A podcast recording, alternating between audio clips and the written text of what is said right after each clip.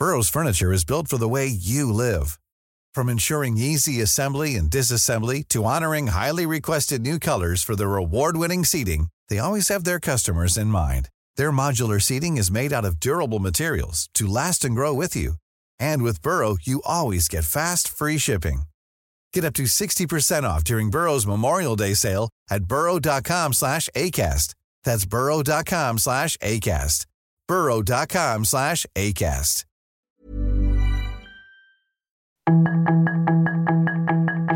Tarde a tarde, lo que necesitas saber de forma ligera con un tono accesible. Solórzano, el referente informativo.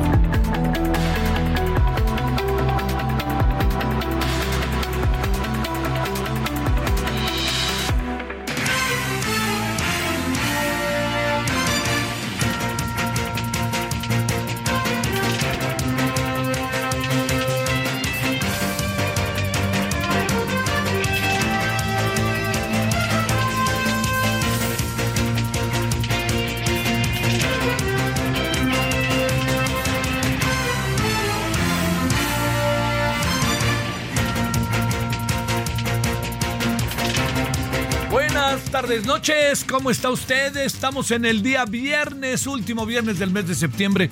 El día domingo ya es octubre, para que, digo, de repente es bueno tener conciencia, ¿no? De, de, de- de los meses, las estaciones del año, los días, porque me parece que eso se convierte en algo sumamente, siempre como para nosotros, en, como en referentes, auténticamente referentes de las cosas, de dónde estamos parados, etcétera. Bueno, oiga, pues ya es el penult el último viernes rectifico del mes de, de septiembre. Eh, mañana 30, el domingo primero y el lunes es 2 de octubre, no se olvida. Eh, yo creo que yo creo que algo que es en verdad sumamente pero sumamente importante es eh, siempre tener esta conciencia del 2 de octubre. Eh, mire, no no se trata de como decir de, de- hacer un recuerdo un poco como eh, solamente denunciativo. Yo soy de la idea, porque por fortuna he tenido oportunidad de conversar con muy buenos amigos, que algunos de ellos mayores que yo, que han muerto, pero que participaron en el 2 de octubre. Cuando digo que participaron, eh, como siempre dicen, todo se circunscribe el 2 de octubre, todo se circunscribe el 2 de octubre al tema de, eh, al tema de la de, lo que pasó esa tarde, ¿no? Esa tarde noche, que yo creo que por ningún motivo puede olvidarse, ni pasarse por alto, ni cosa parecida, ¿no?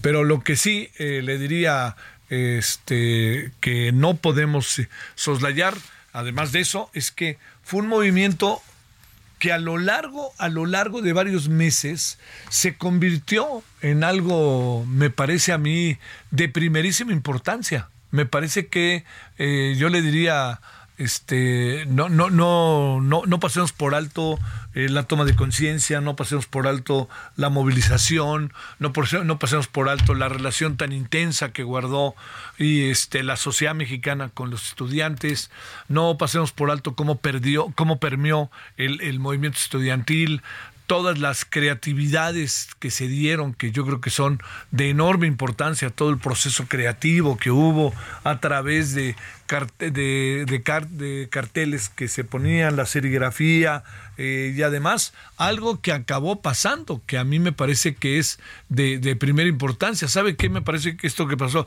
acabó pasando? Que, que permeó en la sociedad, permeó auténticamente. Este, yo le diría eh, cómo crece todo esto respecto a lo que sucedió. Eh, digamos, la sociedad mexicana, los padres, madres de familia, la gente en la calle, se acercó, auténticamente se acercó, estuvo del lado de quienes eh, organizaban el movimiento, pero sobre todo cómo fueron juntándose una gran cantidad, gran, gran cantidad de este el- yo diría de gente en la calle, de estudiantes de otras universidades. No perdamos de vista que lo que pasó en la Ciudad de México fue central, pero pasó en Sonora, eh, perdónenme, en Sinaloa, pasó en Culiacán, en la UAS, pasó en, Monterrey. En Monterrey fue importantísimo la movilización estudiantil, ¿eh? se lo digo, importantísima. Entonces, bueno, como viene este 2 de octubre, que es el lunes, eh, yo le voy diciendo desde ahora que es una fecha que tenemos que tener en nuestro calendario y le diría, entiendo que ahora, al paso del tiempo, mucha gente dirá, eh, ya no está como tan en la memoria como fue generacionalmente. Yo estaba, yo tenía en 68, eh, tenía eh, 68, yo tenía 16 años, ¿no? 52, 62, 60, sí, 6 años. Eh, y, y 16 años, perdón.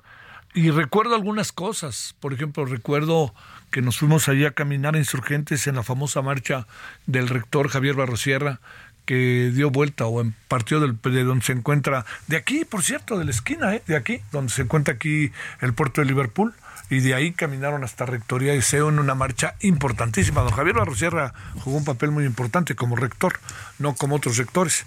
Pero lo que sí le digo es que, bueno, lo que además le digo, si usted me lo permite, es que sí pasaron cosas que, que son dignas de recordar Entiendo la importancia que tiene lo sucedido el 2 de octubre, pero yo le pido que nos detengamos lo más que podamos también en todo el movimiento, todo lo que pasó desde febrero y todo lo que venía desde antes. Y le diría algo más, todo lo que pasó en el mundo.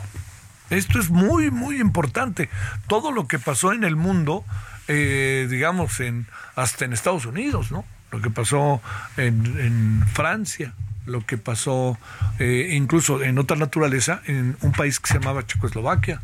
Eh, toda esta nueva dinámica que se estaba dando entre la juventud. Y bueno, pues todo se lo cuento porque no quisiera que le pasara por alto, pero no en un, en, un plano formativo, en un plano, eh, en, en, un plano, yo le diría, edificante, ¿no? Sin perder de vista el terrible desenlace del 2 de octubre, pero previamente, no lo pierda de vista, fue un movimiento de, una riqueza, créame, mayúscula, mayúscula, hombres, mujeres que estuvieron ahí. Y ahora, si me pregunta al paso del tiempo, ¿en qué nos quedamos con todo eso? Pues yo creo que nos quedamos con que al paso del tiempo, ese movimiento estudiantil, pues en buena medida es en su desarrollo, lo que ahora de alguna otra manera nos tiene con todas las limitaciones que tengamos del desarrollo democrático. Entonces, yo simplemente lo pongo en la mesa porque el lunes, eh, y ya cuando estemos en el noticiario, pues ya va a ser lunes en la tarde, pero no perder de vista lo que viene el próximo lunes, ¿no? Que eso es que eso es este relevante un, un año más de lo que sucedió en 1968 en el mundo pero particularmente también en México. Y luego pues también le recuerdo no sé si, si lo recuerde usted o lo sepa pero sabe qué fue terrible también que las cosas se pusieron muy difíciles por otra razón porque México estaba esto fue el 2 de octubre y México estaba organizando los Juegos Olímpicos que se inauguraban el 12 de octubre entonces hubo muchas protestas, incluso de algunos deportistas que no sabían si vinieron o no, delegaciones. Y luego también hubo países que no vinieron, se nos olvida, ¿no? Pero países que no vinieron porque había una, le, diría yo, una, una, una situación que, que, este, que el mundo tenía, por ejemplo, a países como Sudáfrica que no lo invitaron y hubo quien se solidarizó y no vino a México. Pero también, pues esos Juegos Olímpicos fueron históricos por muchos motivos, primera transmisión a color, muchos récords se rompieron, todo el mundo decía qué va a pasar ahí con la altura y bueno, pues, el deporte se puso de manera sensacional. Entonces, bueno, todo esto se va a recordar el 2 de octubre, no se olvida, pero yo le diría, veámoslo de manera integral, ¿no? Eh, no perdamos de vista el eje, que es el, lo que sucedió, perdónme, lo que sucedió en la tarde aquí en Tlatelolco, este, donde es evidente que se tomó la decisión que, le, que el gobierno de Azordaz, y yo diría que Luis Echeverría, aunque se lavara las manos, tuvo mucho que ver en todas estas decisiones, porque el secretario de Gobernación, un secretario de Gobernación poderoso.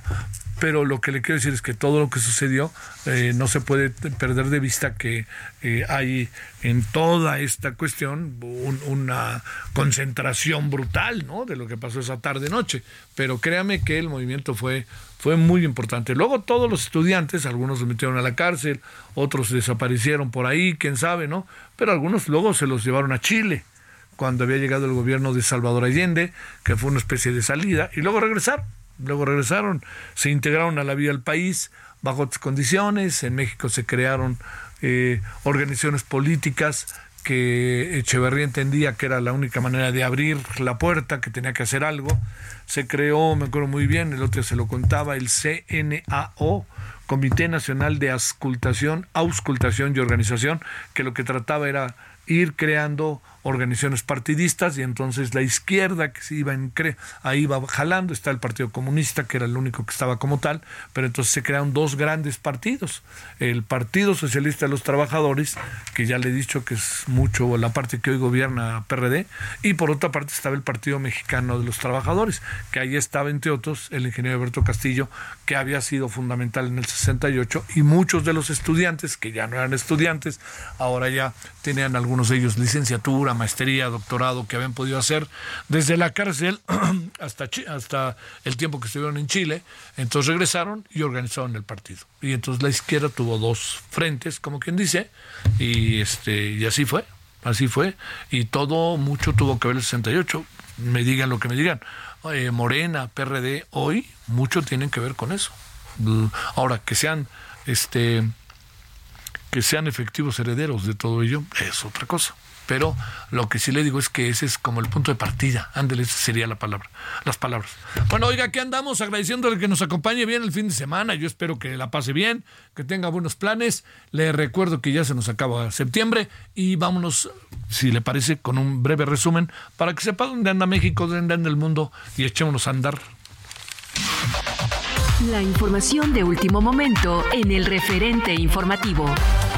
La canciller de México, Alicia Bárcena, aseguró que México no minimiza el problema de violencia por el que atraviesan varios estados en el país, a la par que aseguró que se invierte y se tiene compromiso para frenar el tráfico de fentanilo, así como la crisis de los cruces fronterizos. Desde Washington, al participar en el diálogo del alto nivel México-Estados Unidos, la titular de la Secretaría de Relaciones Exteriores aseguró que el Gabinete de Seguridad aborda los temas de violencia todos los días. Raquel Buenrostro, secretaria de Economía de México, afirmó que es el mejor momento de la relación económica entre nuestro país y Estados Unidos, pues los niveles comerciales de intercambio son los más altos en la historia y la inversión ha crecido. Aseveró que México tiene cifras históricas de inversión extranjera directa, donde la mayor parte proviene de Estados Unidos, además de que se está dando una mayor integración de las cadenas de suministro. La disputa comercial que inició Estados Unidos contra México por la decisión del gobierno mexicano de prohibir el uso del maíz transgénico para consumo humano ya está en manos de los panelistas que analizan el caso, cuya resolución se dará en marzo de 2024.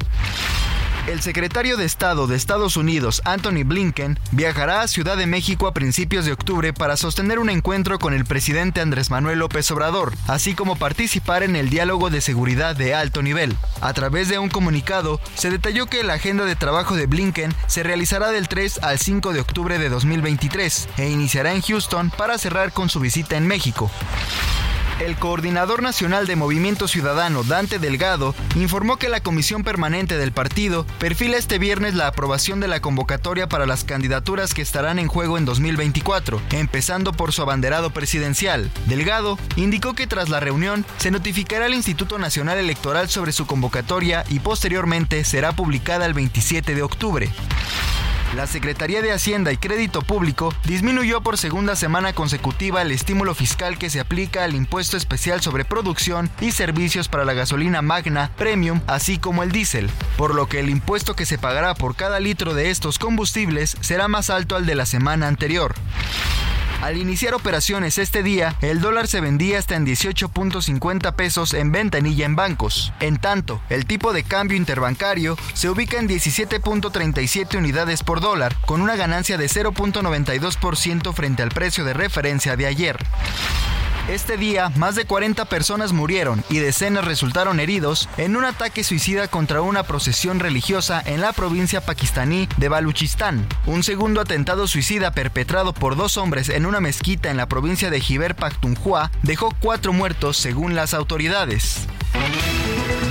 Sus comentarios y opiniones son muy importantes. Escribe a Javier Solórzano en el WhatsApp 5574 50 26.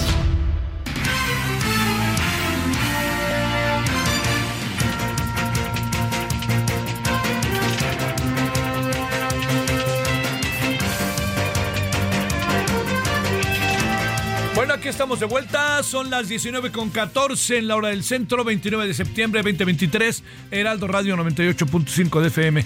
Oiga, le mandamos un gran saludo y nuestro agradecimiento que nos acompañen eh, ya a partir de estos días. Heraldo Radio Altiplano. Puebla Tlaxcala 96.5 FM.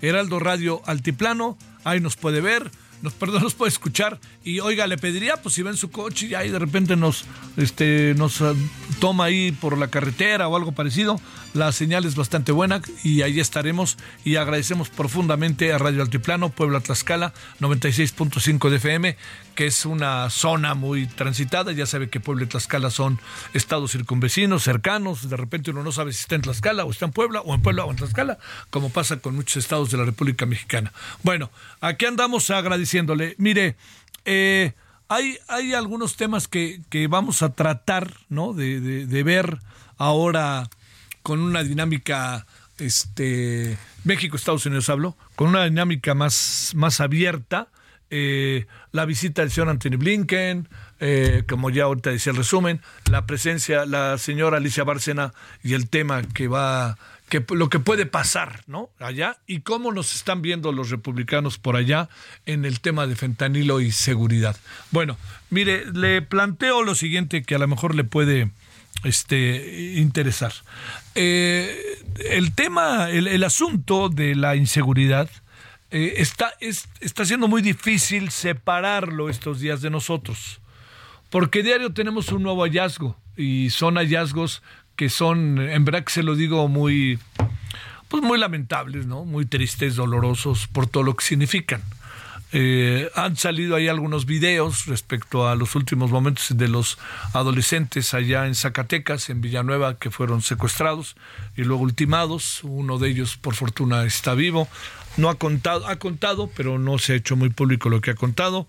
Y le voy a decir algo que, que se convierte en, un tema que, que sí nos sacude. Eh, ¿Qué es lo que le quiero decir? Que es muy difícil, eh, digamos, pasar por alto los hechos per se, eh, pero pensar lo que pasa con la gente, con la gente que se queda aquí, con la gente que está viva. Eso es algo muy complicado de, poderse entender y de poder este, enfrentar, porque el dolor camina por todos lados, ¿no? El otro día eh, veía yo una, una biografía en la televisión de Kenny Reeves, que entiendo que se ha convertido en un personaje sumamente atractivo, y me llamó mucho la atención porque le preguntaron que qué pensaba qué pensaba de la muerte, ¿no? Porque se ha vuelto medio un ideólogo, ¿no? Por fortuna parece que no se lo toma tan en serio. Pero le preguntaron, oiga, ¿y usted cómo ve esto de la vida, la muerte? ¿Qué, qué, qué, qué hay después de la muerte? Y dijo algo que me llamó la atención, mucho. Dijo, después de la muerte, lo que hay es el dolor y la tristeza de quienes te quieren, de tus familiares, de tus amigos y de aquellos con que has estado cerca. Yo creo que eh, más allá de pensar que si hay vida después de la muerte, lo que quiera, yo en eso cada quien tiene su punto de vista. Yo lo que sí le digo de manera definitiva y tajante es que pues lo que hay es el dolor. Y ese dolor no se supera fácilmente. Si el dolor se debe a que hay una persona que uno quiere mucho, pero tuvo una larga enfermedad o es muy mayor, uno acaba diciendo, pues bueno, pues ahora sí que ni hablar, ¿no? Así fue y puede que esté mejor porque ya el dolor no lo aguantaba, pues lo que todos sabemos, aunque siempre queda este dolor por dentro. Pero si hay esta otra parte que tiene que ver con este con una muerte violenta, con un este ahora dijeron que parece que se confundieron, ¿no? Con los adolescentes. Si algo tiene que ver con eso, la rabia como se pudo ver en las muchas este en las redes con todos los videos que se tomaron en los teléfonos etcétera uno acaba pensando pues digamos este qué, queda pues el dolor no y le voy a utilizar otra palabra el dolor y, la, la yo, yo le diría la, la el sino, algo que es como la impunidad no y además de la impunidad algo que es pues que no va a pasar nada, ¿no? Uno dice, bueno, los van a detener. Y luego también uno dice, ¿fueron o no fueron? ¿no? Mire, el asunto de Guadalajara, de Jalisco de hace, de hace como, ¿qué? Cinco meses, eh, es lo mismo, ¿no? Los jóvenes lo que quieren era trabajar, etcétera, y todo lo que pasó después este, es que se los llevan y los matan, ¿no? Y además no hay quien responda a eso. Esa es otra. Yo de repente le confieso que no, no, no comparto en lo más mínimo el hecho de que el presidente eh, no le dedique el tiempo y la atención que le debe dedicar a estos temas en su mañanera. No sé por qué lo hace, o no sé cuál es el asunto, ¿no? No sé por qué dice que en Chiapas las cosas ya están normales cuando no lo están. Eh, no sé por qué. Yo, yo no creo que el presidente no sepa lo que pasa y no sea insensible a ello, ¿no? más bien creo que lo es porque él lo vivió como candidato y fue un caballito de batalla en su narrativa. Pero lo único que sí creo es no perdamos de vista pues todo lo que pasa, todo lo que sucede, todo eso, no lo perdamos de vista. Pero no perdamos de vista otra cosa. Eh, si el gobierno no tiene la sensibilidad de atender a, los familiares de las víctimas, a los cercanos de las víctimas, créame que no basta con que digan los confundieron, no basta con que digan daños colaterales, o no basta con que digan, pues este, ni hablar, que les mandó estar ahí? No, no, no, no, por favor. Eh, seamos sensibles, seamos eh, inteligentes, seamos defensores de nuestras vidas y de los demás, y no basta con que no más veamos el asunto como, bueno, pues ya ni hablar, ¿no? Ay, sí, lo siento mucho, no, hombre, no saben, estoy muy consternado, no, ¿qué estoy haciendo? Yo soy el presidente del país. Yo soy el secretario de, la Defensa, yo soy el secretario de Marina, yo soy la secretaria de Gobernación, yo soy la Fiscalía General de la República. ¿Qué estoy haciendo? Bueno, tengo la impresión de que así estaremos hasta el día 30 de septiembre del año que entra o primero de octubre y a ver qué nos dicen a partir del primero de octubre sobre este tema. No creo que... Pues tienen que hacer algo. Y ahí ojalá las campañas políticas para eso sirvan. 19.22 en la hora del centro. Mayeli Mariscal, ¿cómo estás, querida Mayeli? Hola, ¿qué tal, Javier? Muy buenas tardes, buenas tardes, noches a todo el auditorio. Pues compartirles lamentablemente eh, una noticia. Hay tres jóvenes que están también desaparecidos. Oh. Esto ya en el municipio de Zapopan, en la zona metropolitana, desde el pasado 25 de septiembre. Sus familiares no saben nada de ellos. Se trata de Jesús Fernando Márquez Díaz, Sergio Díaz Corona y también Julio César Rodríguez Gutiérrez son eh, los tres trabajadores de eh, la construcción que, bueno, salieron de Santa Ana, Tepetitlán a trabajar y, bueno, ya sus familias no saben nada. El día de hoy decía la Fiscalía que se están llevando a cabo operativos para su búsqueda. Y también en Teocaltiche, en otra información, se están revisando temas de la comisaría municipal esto para ver la aportación de armas y también la certificación de los elementos. Hay que recordar que no hay comunicación entre el presidente municipal eh, Juan Vallejo con eh, las autoridades del gobierno del estado y pues esto ha obligado a que ahora eh, pues se revisen estas situaciones en la comisaría y en un momento dado dijo ya el gobernador de Jalisco Enrique Alfaro se podría decidir la intervención en esta comisaría. Por lo pronto solamente se están revisando temas administrativos. Así es que pues bueno estas dos notas en materia de seguridad acá en Jalisco Javier. Oye eh yo creo que eh, eh, estábamos viendo aquí un asunto de migración que, este, aparte. Oye, Mayeli, déjame plantearte, si entendí bien, dijiste, no hay comunicación entre el gobierno estatal y el gobierno este municipal. Así es, en Teocaltiche.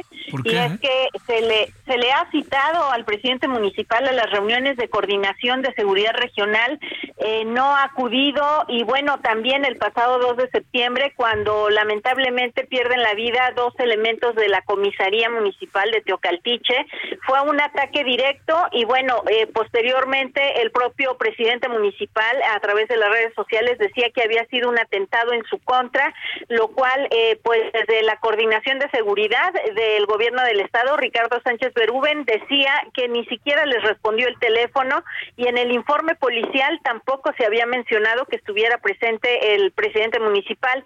Han tenido ya, eh, pues eh, prácticamente han roto la comunicación, no les responde incluso el teléfono y pues mm. ahora ya se da un primer paso. Teocaltiche eh, colinda con Zacatecas y pues es una zona caliente. Mayeli, saludos, gracias. Pausa.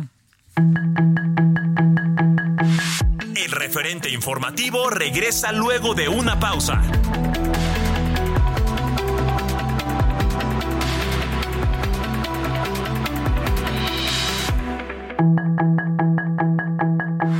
Estamos de regreso con el referente informativo.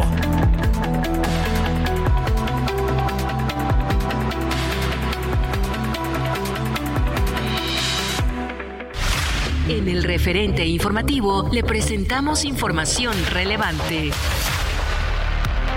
Movimiento Ciudadano perfila aprobación de convocatoria a candidaturas de 2024. En Baja California atacaron a migrantes mexicanos, hay dos muertos y dos mujeres heridas. Desaparecieron tres jóvenes en Jalisco cuando salían de trabajar. Golpean a joven afuera de bar en Cholula, Puebla. Anthony Blinken se reunirá con López Obrador en la Ciudad de México la próxima semana. Para marzo de 2024 habrá resolución sobre disputa comercial México-Estados Unidos por maíz transgénico. Estados Unidos pide a México resolver tema energético y vigilar comercio de acero y aluminio. Declaran emergencia en Nueva York por lluvias. Mueren 52 personas por atentado terrorista durante celebración religiosa en el suroeste de Pakistán. Sus comentarios y opiniones son muy importantes. Escribe a Javier Solórzano en el WhatsApp 5574 50 13 26. You shake my nerves and you rattle my brain. Too much love drives a man insane. You broke my will, what about a thrill? Goodness, your wreckage is quitting balls of fire. I let that love all I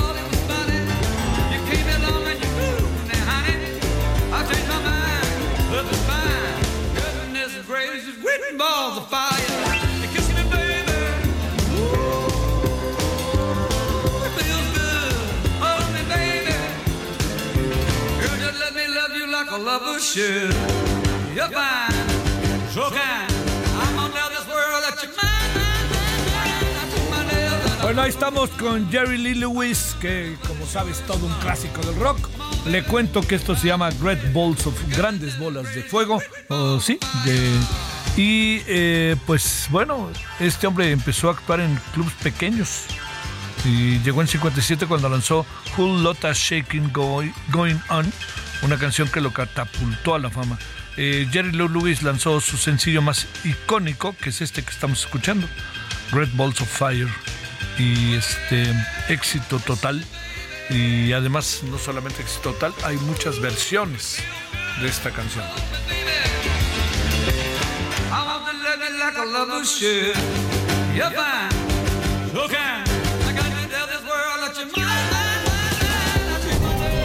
Solórzano, el referente informativo.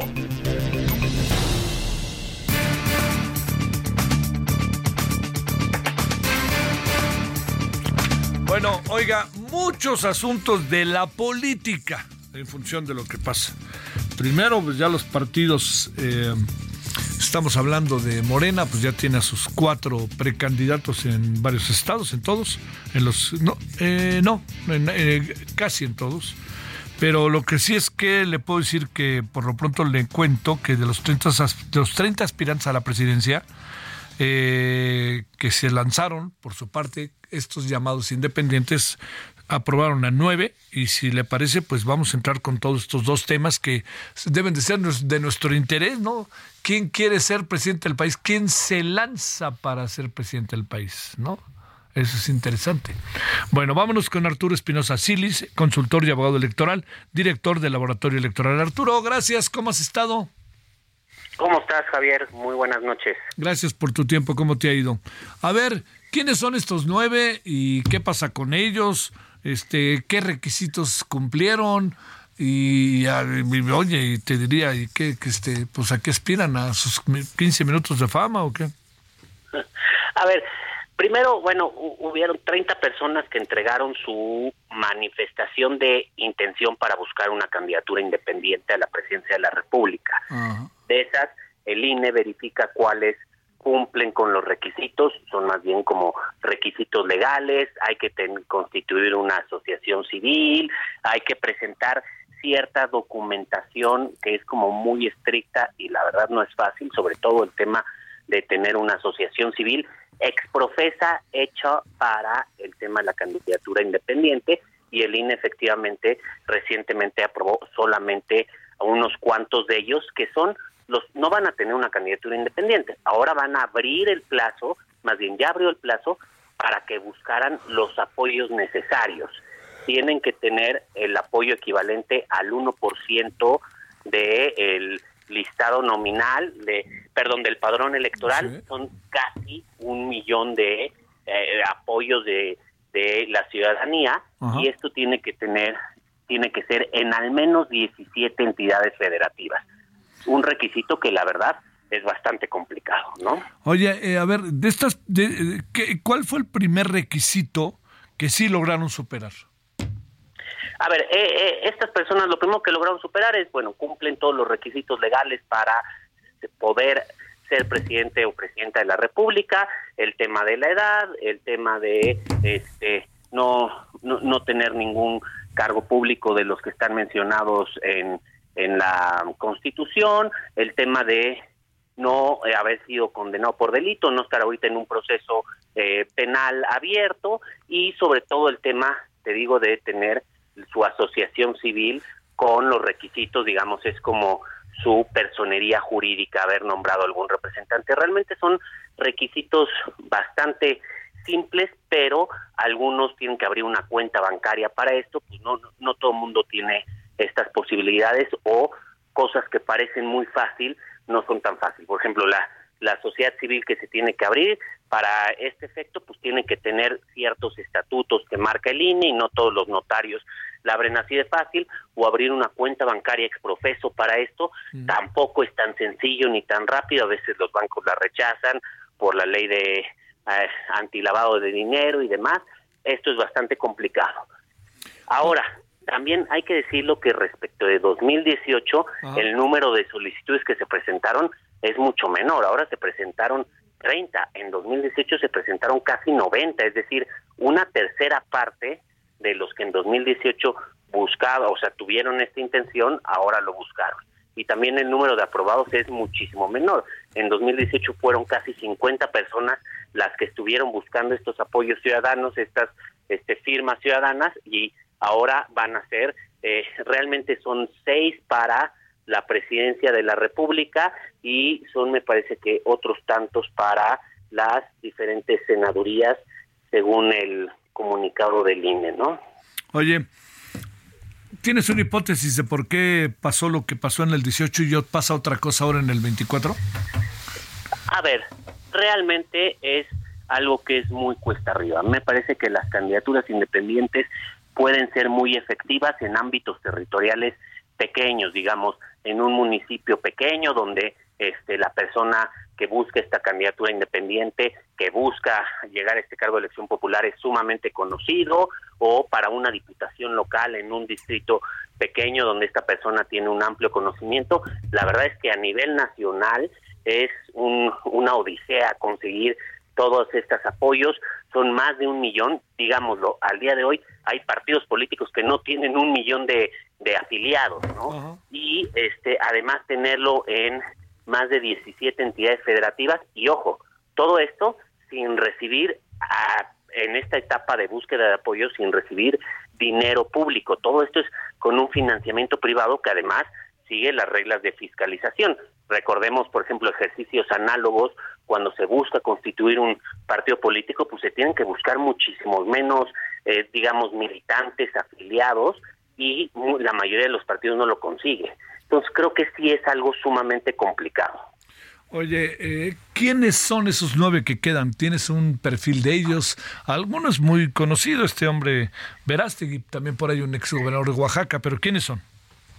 Así es, mira, están algunas personas que, que son conocidas, otras que que francamente no, no, tenemos mayor información. Está el exgobernador eh, Ulises Ruiz, está por ejemplo Hugo Eric Flores, que fue dirigente en su momento de el partido Encuentro Social, incluso me parece que fue de los delegados del, del gobierno eh, en, en, Morelos y está Eduardo Verástegui que pues es un actor y que ha hecho bastante revuelo respecto a su intención de la candidatura independiente. Creo que son los principales perfiles que hay. De ahí en fuera hay otras personas María Ofelia Edgar Mares Fernando Mauricio Jiménez eh, Manuel Antonio Romo, Ignacio Benavente Torres, realmente de ellos pues tenemos poca información. Hay que ver ahora que empiecen a buscar los, los apoyos, pues vamos a ir viendo quién realmente avanza. Recordemos también un poco en 2018 que es el único ejercicio que tenemos comparativo de estas 47 personas, más de la mitad no tuvieron ni un solo apoyo, es decir, nunca ni siquiera tuvieron eh, la búsqueda de este estas simpatías. Hay mucha gente que pues el hecho de tener su su papelito, su su título que diga pues, eres a, manifestaste tu intención de, de ser aspirante de, a la candidatura presidencial, creo que es válido. Digamos, en un ejercicio también análogo, en el Frente Amplio por México que abrió el proceso para que cualquier ciudadano se registrara, se registraron justamente también 30 personas. Al final fueron 13 las que obtuvieron el registro y bueno, al final ellos llevaron un ejercicio y en ese entonces para ese ejercicio tenían que conseguir únicamente 150 mil simpatías. En este caso se habla casi de un millón de apoyos ciudadanos, lo cual realmente aquí vamos a ver si alguno de estos de estos perfiles, expresamente estos tres que tienen un poco más de conocimiento, dos con carrera política y en diferentes cargos y ya dentro de la vía partidista, y uno, un actor conocido, también que tiene vínculos, Eduardo Verástegui, con Estados Unidos, incluso con el expresidente Trump y demás.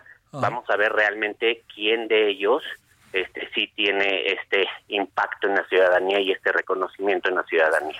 ¿Qué piensas de, para cerrar esta primera parte de la conversación de este personaje Verástegui? ¿Tienes elementos como para poder saber? Uno conoce a Luis Ruiz, ¿no? Pues fue gobernador de Oaxaca y mira, y mira, mira.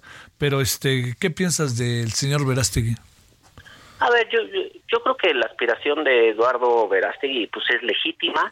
A mí me parece que, este, pues bueno, cualquier persona, a muchos de, en su momento seguro han pensado o han soñado con ser presidentes o presidentas de la República. A mí me parece que una cosa es tener esta intención, este, poder señalar algunos problemas del país, poder tener algunas soluciones o, o, planteamientos que pensamos que pueden ser soluciones, pero yo creo que de ahí a que yo creo que el momento de la verdad va a ser ahora que estén buscando los apoyos. Primero, por el tema de los recursos que se necesitan.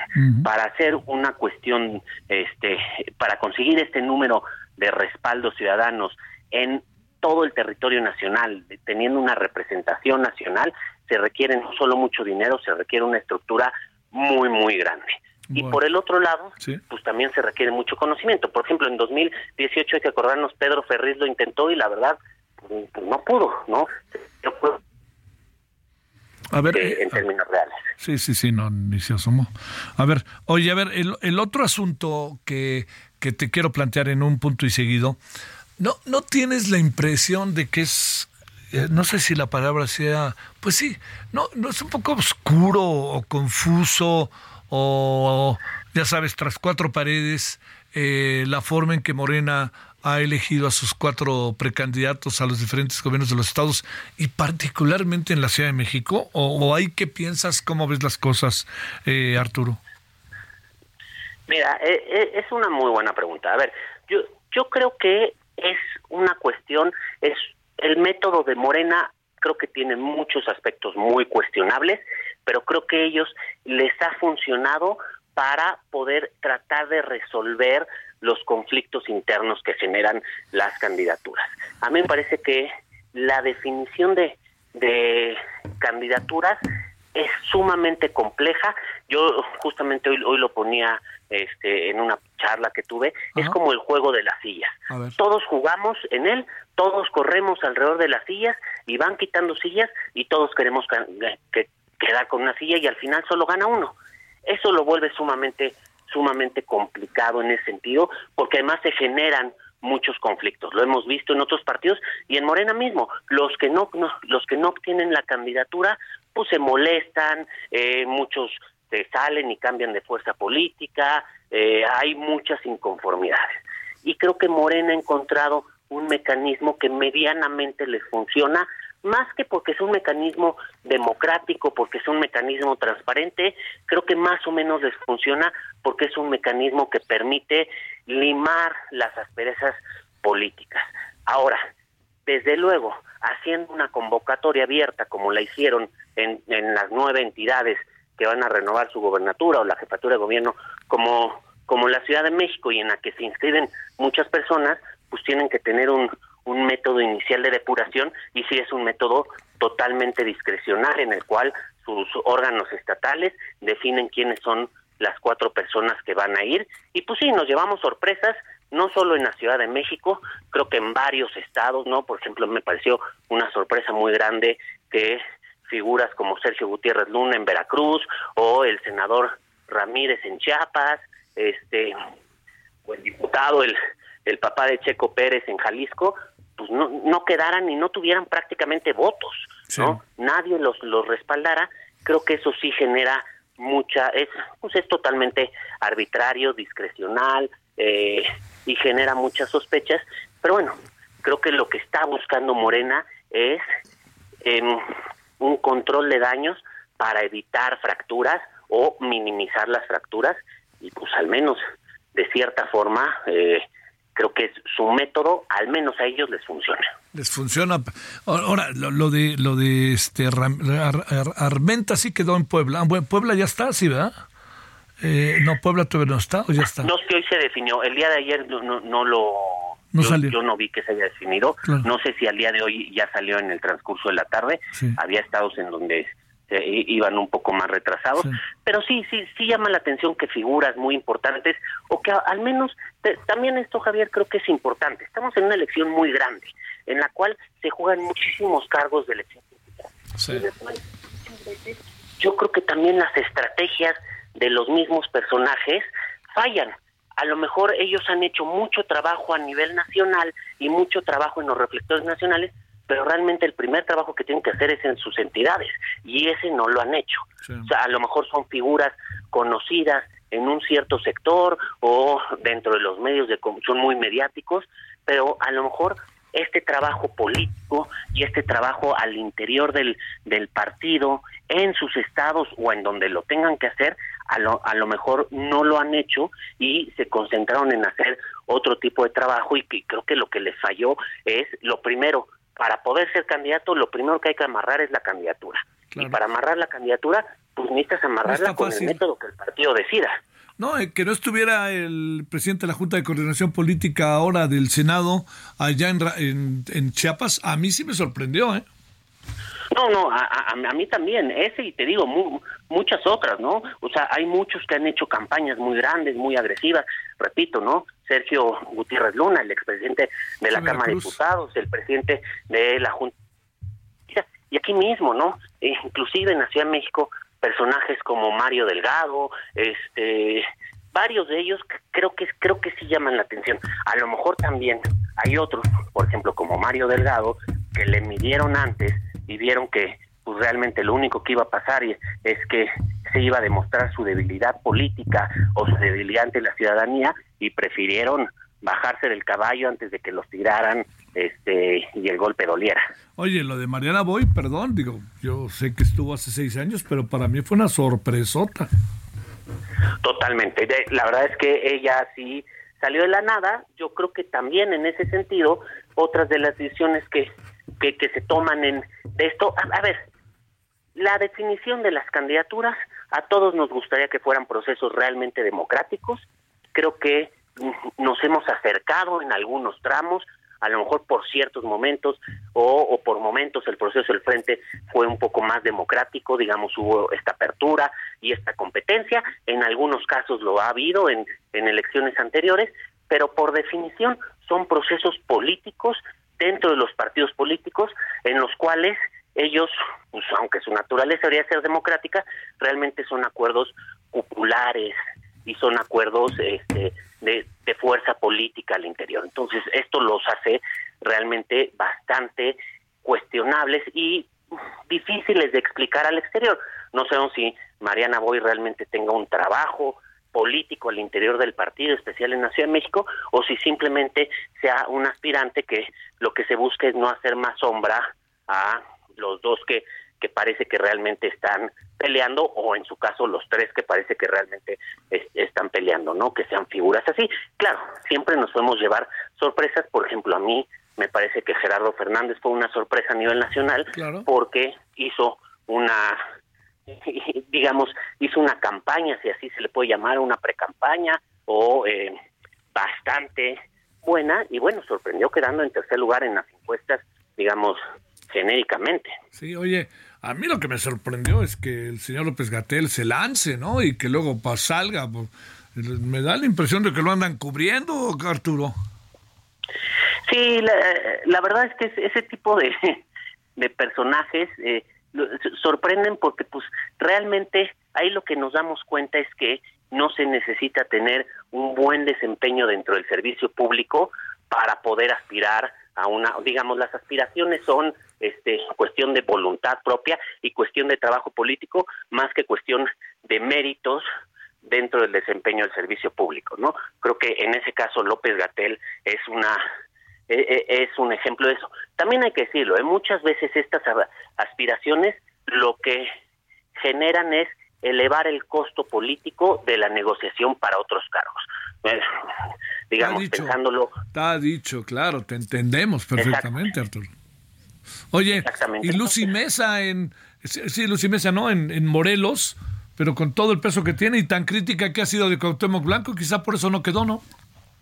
Claro, claro, también, también aquí es importante conocer y entender, digamos, tenemos que entender el contexto de cada entidad, quién tiene el peso político de las decisiones al interior del partido, ¿no? Y como te digo, como este primer corte lo hicieron los comités estatales, pues hay que ver quién controla el comité estatal. Hay que ver realmente a quién le responde ese comité estatal dentro de estas figuras políticas y ahí es donde insisto, para obtener la para poder ser candidato primero hay que obtener la candidatura y para obtener la candidatura hay que jugar con las reglas de, del partido y eso lo que implica es que el trabajo político se tiene que hacer en el lugar donde se toman las decisiones de carácter política y no nada más es una cuestión de popularidad a nivel nacional o, de ser más mediático que los demás. A ver, cerremos con una pregunta que evidentemente falta mucho para tener por lo menos plenos indicios de la respuesta.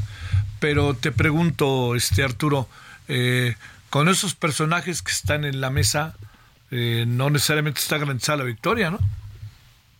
A ver, yo, yo creo que no, yo creo que en muchos casos hay muchas elecciones que están bastante abiertas creo que esto también le va a servir a la oposición para entender que si realmente postula buenas candidaturas, digamos, si la oposición hace la chamba de buscar los perfiles que sean más competitivos, vamos a tener elecciones competitivas y vamos a tener elecciones en donde haya posibilidad de que de derrotar a Morena. Creo que si no hace esta chamba la oposición, creo que entonces pues Morena tendrá triunfos fáciles como fue en 2018 y como lo hemos visto en grandes tramos de el sexenio. También ahora creo que la ciudadanía tenemos que hacer nuestra chamba y tenemos que hacer un verdadero análisis de quiénes son los perfiles que nos están poniendo sobre la mesa y evaluarlos. Y aquí nuevamente podemos regresar al ejemplo de Hugo López Gatel. Si él va a ser el, el candidato en la Ciudad de México, que creo que realmente la ciudadanía tenemos que analizar y valorar su trabajo en este sexenio y su desempeño en este sexenio para saber si así es eso queremos que nos lleve. Creo que esa es una de las ventajas que gran parte de los perfiles tienen trayectoria política, han estado en activo en la vida pública del país y eso es lo que tenemos que valorar, tenemos que ser una ciudadanía mucho más madura en la toma de decisiones. Bueno, oye, no apareció Zoé, ¿eh? que ya ves que medio se abrió la posibilidad, Zoé no apareció. No, y este, yo sigo pensando que lo de Ramírez es plan con maña, porque no porque crea que es bueno o malo, sino que sí es muy conocido allá en Chiapas y parecía con fuerza. Pero bueno, Arturo, muchas gracias. Muchísimas gracias, Javier. Muy buenas noches. Gracias por tu participación. Eh, muchas gracias en este, en este día que es 29 eh, de septiembre. Bueno, vámonos a la pausa. En la siguiente hora vamos a hablar de otros dos asuntos que creo que merecen nuestra plena atención. Uno de ellos es, bueno, vamos a hablar de deportes, pero vamos a hablar de un congreso que organiza la UAM ahí con el doctor Carlos Ornelos y vamos a hablar con Larry Rubin, el representante de los republicanos aquí en la Ciudad de México de Estados Unidos. El referente informativo regresa luego de una pausa. Wow. Nice. Yeah. What you're hearing are the sounds of people everywhere putting on Bombas socks, underwear, and t-shirts made from absurdly soft materials that feel like plush clouds. Yeah, that plush. And the best part? For every item you purchase, Bombas donates another to someone facing homelessness. Bombas. Big comfort for everyone. Go to bombas.com slash ACAST and use code ACAST for 20% off your first purchase. That's bombas.com slash ACAST. Code ACAST.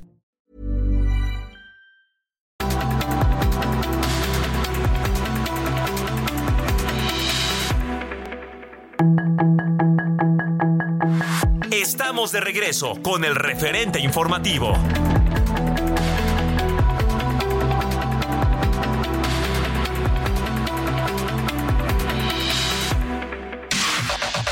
La información de último momento en el referente informativo.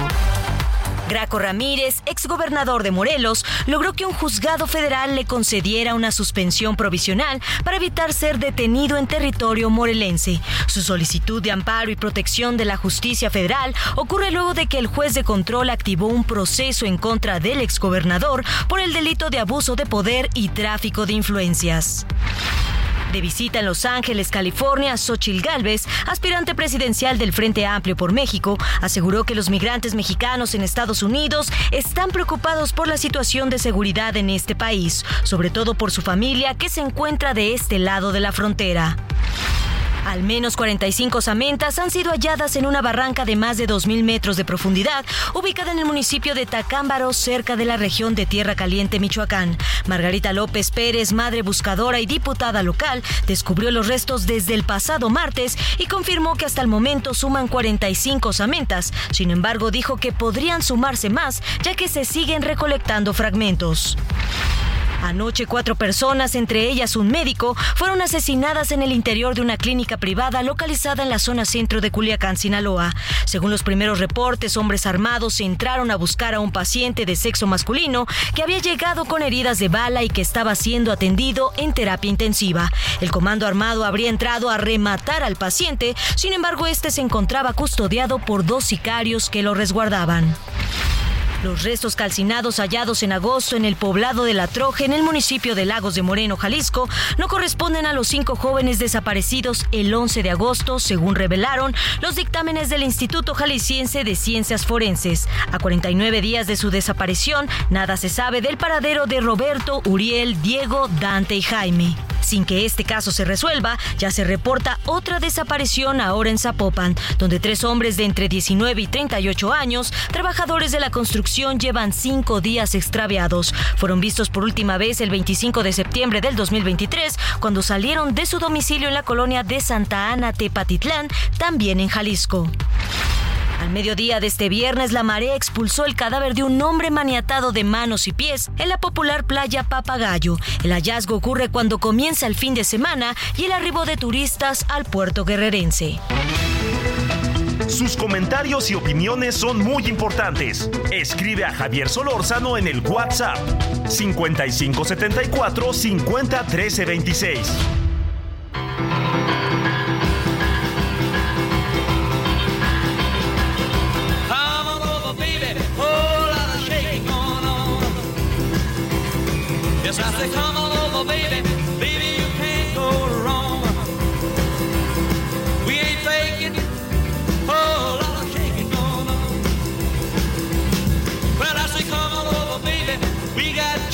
In the corner. Woo, huh? Over, baby. Well, they got the bull by the horn. We ain't faking. Lot of shaking going on. Yeah, I said, shake, baby, shake. I said, shake, baby, shake. I said, Bueno, aquí estamos con Jerry Lee Lewis, que ya sabes, es una maravillosa, el de la voz de Great, Great Balls Fire. Hoy eh, cumpliría 88 añitos. Esta es la clásica, ¿no? Del Hull Laura Shaking Go. Eh, y esto es parte por. Bueno, él eh, se murió por causas naturales, pero era un personaje asasazo. Eh, en el condado de DeSoto, es en el noreste del estado de Mississippi. Bueno, pues nos acordamos de él hace dos años, hace un año murió ¿eh? Jerry Lee Lewis. Bueno, escuchemos un poquito a las 20.04 en hora del centro. Estamos en Heraldo Radio, referente de la tarde y referente ya de la noche, perdóname. Y aquí seguimos.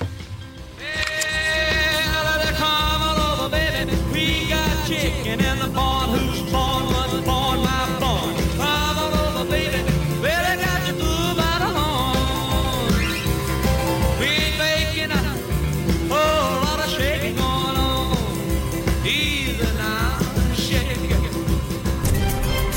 Solórzano, el referente informativo.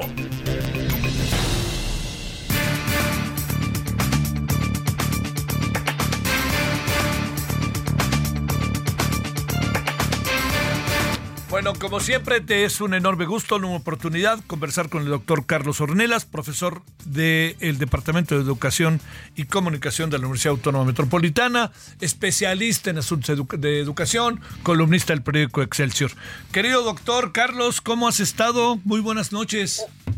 Muy buenas noches, mi querido Javier. Muy bien, por fortuna, y a ti también se te escucha muy bien, lo cual me da mucho gusto. Va de ida y vuelta, querido doctor Carlos. Oye, a ver, este, más allá de las actividades cotidianas guameras, ahora estamos ante un congreso. ¿De qué se trata esto? ¿Y qué quiere decir esto de educación comparada?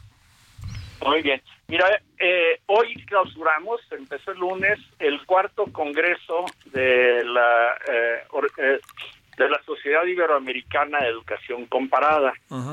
El tema fue eh, educación, el tema de paraguas, educación y democracia, y luego tuvimos, eh, se, se desagregó en varias cosas de tal manera que cupieran muchos temas.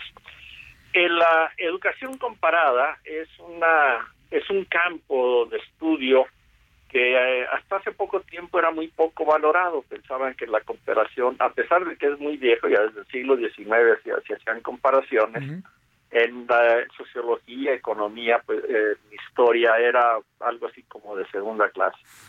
Pero el auge, sobre todo ya cuando empiezan las comunicaciones globales, empieza a ver un montón de casos semejantes en todas partes, el, eh, empieza a tomar eh, auge.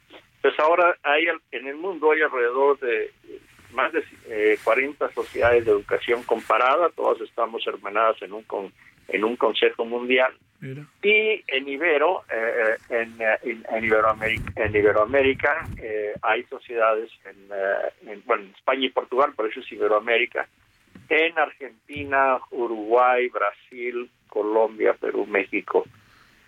Y eh, nos hermanamos e hicimos la Sociedad Iberoamericana. Y tenemos estas reuniones cada dos años donde nos eh, reunimos para compartir experiencias, presentar ponencias, tener eh, encuentros de diferente naturaleza, tenemos paneles de expertos, tenemos conferencias, tenemos simposios y también ponencias eh, grupales o individuales que se agrupan. Entonces, que este, en este congreso tuvimos cerca de 400 colaboraciones. Hubo participantes de 18 países, incluyendo Suiza, Inglaterra, entre los desarrollados que no son parte. Ah, y una participante de Angola.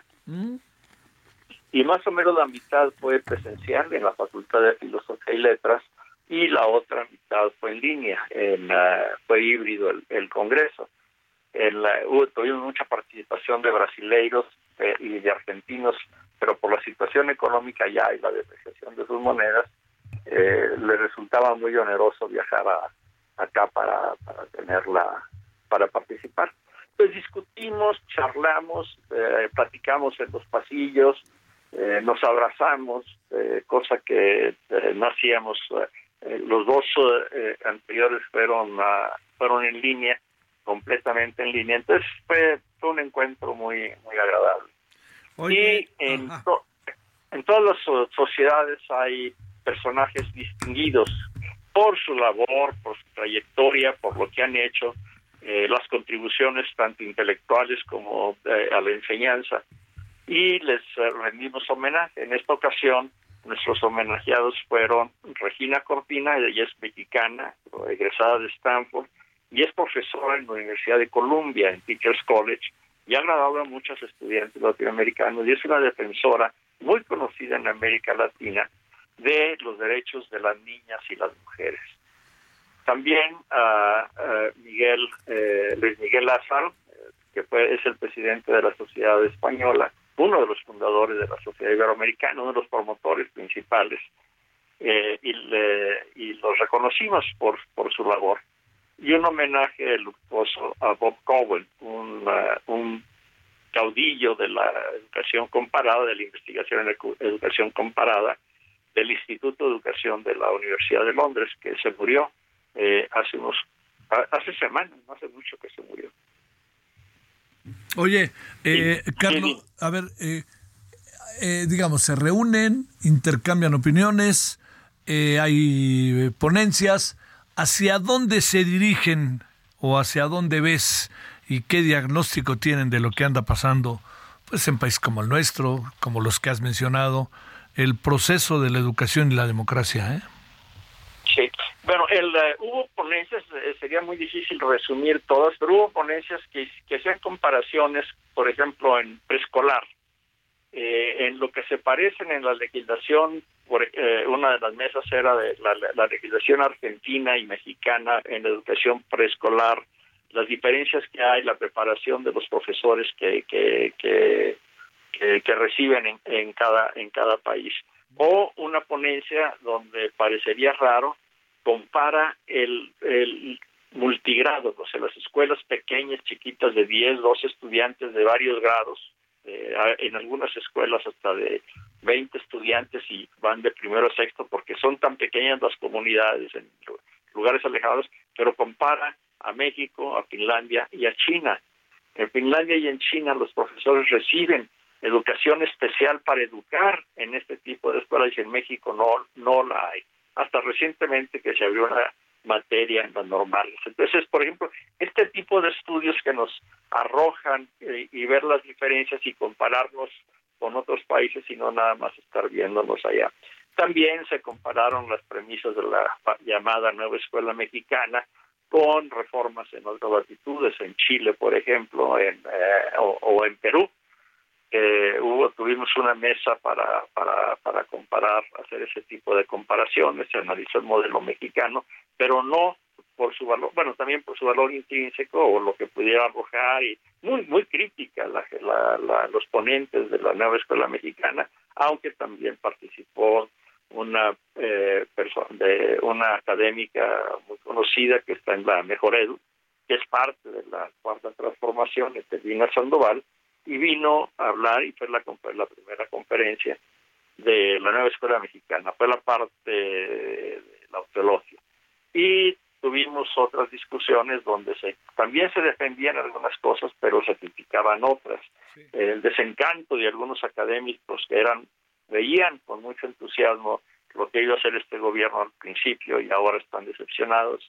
El, eh, sobre todo, en particular en las universidades, por la disminución del presupuesto, porque quiere que se aumente la matrícula, pero no hay dinero para otras cosas, por lo que está pasando en ciencia y tecnología.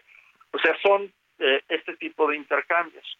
Los productos, o sea, son las ponencias, se les dice que los trabajen más con ciertas guías bibliográficas y preparamos libros y revistas, números especiales de nuestras revistas casi todas las sociedades tienen su revista especializada en educación comparada. Entonces, y se pone en arbitraje, no quiere decir que todas las ponencias se vayan a publicar, sino solo aquellas que se trabajen otra vez, se, se les ponga este formato y pasen por el arbitraje, que, que sea parte consustancial del trabajo académico. Y es lo que hacemos los académicos, nos reunimos, comparamos, vemos eh, avances, retrocesos, eh, y comparamos todo desde grados, por ejemplo, o urbano, rural, países, sistemas educativos. También comparamos lo que puede pasar en un salón de clases de una escuela privada con otra eh, escuela pública en una misma área geográfica, por ejemplo, en la, en la, en la Ciudad de México. Y esos son, son estudios que arrojan conocimiento, que es lo que hacemos los académicos, tratar de crear conocimiento, divulgarlo y comentar.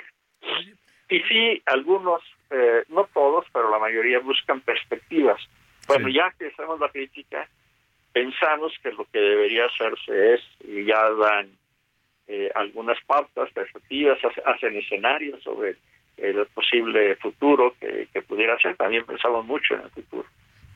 Oye, este, digamos, para hablar de lo nuestro, en el caso mexicano, me imagino que, que, a ver, eh, apareció algo que hemos platicado, Carlos, el tema de la de los libros de texto y estas cosas, ¿qué, qué miradas había, tomando en cuenta que están hablando quienes investigan a la educación en México y en el mundo, ¿no? en particular comparaciones con América Latina, aunque también hubo una o dos con con, con, con España, con Portugal no, no no no eh, no no participó mucha gente de Portugal y no conocemos mucho, al menos yo no conozco mucho de lo que pasa por allá, ya. Pero eh, eh, hubo un panel que fue este fue en línea donde estaba una colega argentina, otra suiza, donde estaba analizando la reforma mexicana, vista desde ya desde Suiza y lo, la escéptica que, que está y también en el panel que tuvimos para discutir la, la eh, específicamente la, la, nueva escuela mexicana, la cuarta transformación, los nuevos libros de texto, pues las visiones fueron muy críticas. Reconocemos que puede haber algunas cuestiones que, que valga la pena explorar, que no todo se va a echar a perder, eh, ninguna reforma educativa tiene éxito completo, pero, pero tampoco es un fracaso absoluto, aunque en este caso, dada la prisa, la improvisación, la falta de, de, consulta con los maestros, eh, se le ven muchas más fallas allá. Y una gran eh, decepción con los libros de texto porque no son nada claros, le faltan temas, se supone que son libros de texto para niños, debe ser un lenguaje sencillo, comprensible y no parrafadas gigantescas para niños que apenas están aprendiendo a leer o que se les mande a hacer eh, eh, por, proyectos o resolución de problemas, pero sin antes conocer, por ejemplo, división o multiplicación de factores. Se les pone un problema de que vayan al mercado, pero si no saben todavía las cuestiones numéricas fundamentales pues no van a poder resolverlo. La otra cosa que se critica es que el, la intención, porque en la realidad va a ser muy difícil que se lleve a cabo, de sacar eh, el proceso de enseñanza-aprendizaje del aula a la comunidad. Los maestros no lo van a aceptar, no lo aceptan. Eh, desde cuestiones laborales, ¿quién les paga horas extras en caso de que quieran? Bueno, ¿a qué horas van a hacer mis, eh, voy a hacer mis labores? ¿Cómo voy a y están regresando algunas cosas a su a su cauce. Eh, estando en este congreso, ayer, antier, antier o ayer, ya apareció el decreto donde están las, eh, eh, no el decreto, el, acuerdo secretarial para los procesos de evaluación. Entonces había mucha especulación de que no iba a haber evaluación, de que no iba a haber calificaciones, de que pasas o... no, regresamos del 5 al 10 y abajo del 6 es reprobado y sí pase automático de primero a segundo lo cual tiene cierta lógica esto no es nuevo no no es de la de la 4T es eh, pues desde a finales del siglo pasado se, se empezó a discutir y se estableció ya en el gobierno de Vicente Fox y tuvo bastantes bueno, porque hay veces que los niños no aprenden a leer todo lo que se suponía en un año pero para el segundo año ya se se equilibraban. Y se critica mucho también que la Secretaría de Educación Pública ponga mucho énfasis en tratar de echar adelante los libros de texto y no cómo recuperar los aprendizajes que los niños eh, perdieron o cómo rescatar a aquellos que por causas eh, eh, que no, no sabemos todavía, empieza a surgir información e investigaciones, abandonaron la escuela, ya no regresaron. Algunos porque se, se quedaron huérfanos, otros porque las familias ya no pueden, otros porque se desengancharon.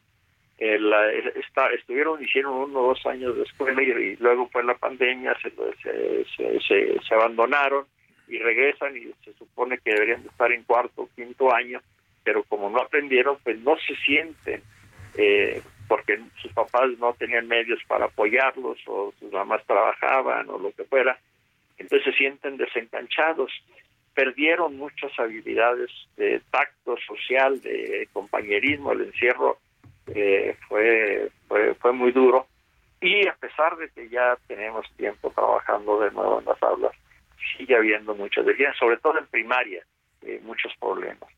Entonces se discuten estas cosas, hay debates, hay hay hay, hay colegas y, profesores que están a favor, no, no todo es, es crítica, que le ven perspectivas y que dicen, bueno, también es parte que nosotros hagamos nuestro trabajo, que nos pongamos las pilas, que, que llegamos a trabajar, el magisterio tiene muchas habilidades eh, y destrezas que puede poner en práctica para eh, salvar la educación.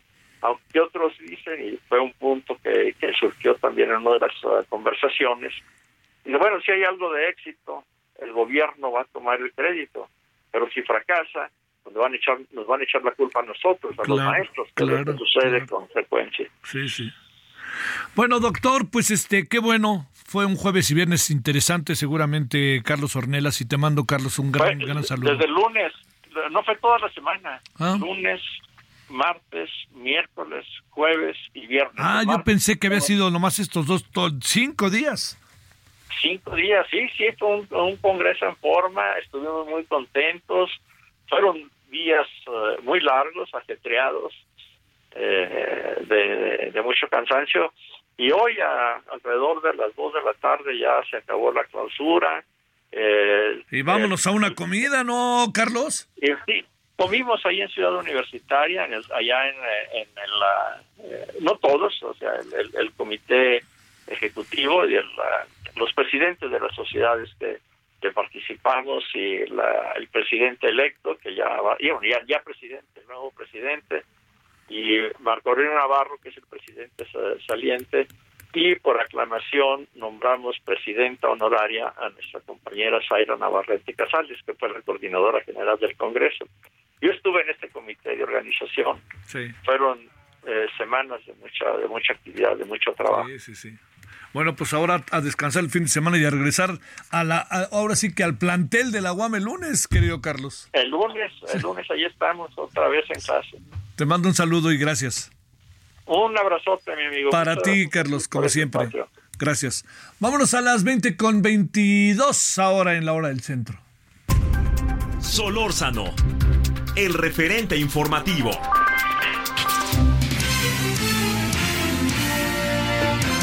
Bueno, como una constante, ¿no? Chiapas últimamente. Lisette Coello, ¿cómo estás, Lisette? ¿Qué tal, Javier? Muy buenas noches. Informarte que a una semana de que la Comisión Mexicana de Ayuda a Refugiados instalara oficinas provisionales en el Parque Ecológico de Tapachula, Chiapas, se han atendido a 10.000 extranjeros. De acuerdo con las autoridades de la dependencia, estos extranjeros son de diversas nacionalidades que han llegado a solicitar la condición de refugiado. A nivel nacional, la Comar podría cerrar este año, Javier, con más de 150 mil solicitudes de refugio, de las cuales el 60% se registran en Chiapas, por lo que es probable también que nuevamente se rompa el récord del 2022 en cuestión de solicitudes. Las autoridades señalan que, bueno, tienen que hacer forzosamente el trámite de la Comar y quienes así lo deseen también en el Instituto Nacional de Migración, porque son dos documentos diferentes. Finalmente señalan que esta semana podrían atender a un mismo número parecido de migrantes, pues espera la llegada de otros extranjeros por la parte de Centroamérica. Ese es el reporte, Javier. Muchas gracias, Lisette. Gracias, saludos hasta Chiapas. Buenas noches. Ahora 20 con 23 tres en la hora del centro. Bueno, vámonos ahora, nos vamos allá al Este, nos vamos a Tijuana, que traíamos esta nota desde hace rato y no la pudimos meter. Querida Ana Laura Wong, adelante.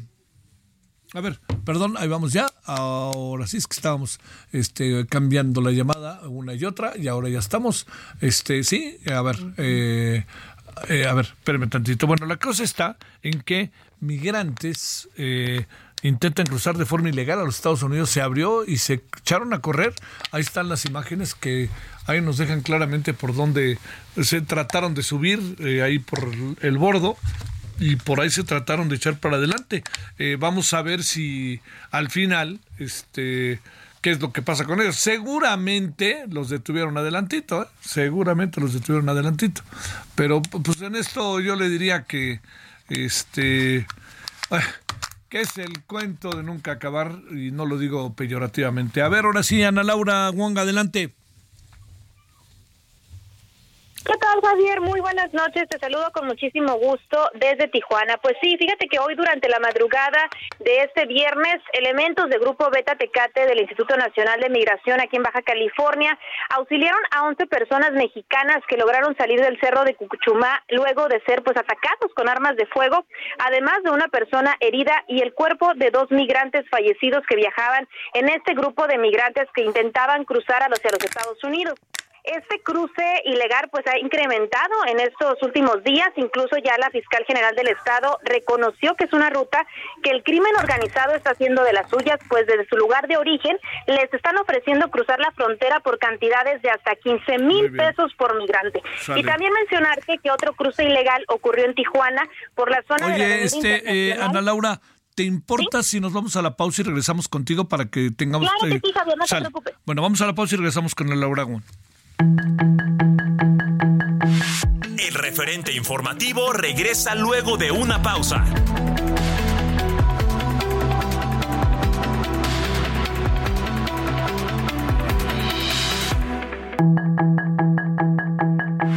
Estamos de regreso con el referente informativo.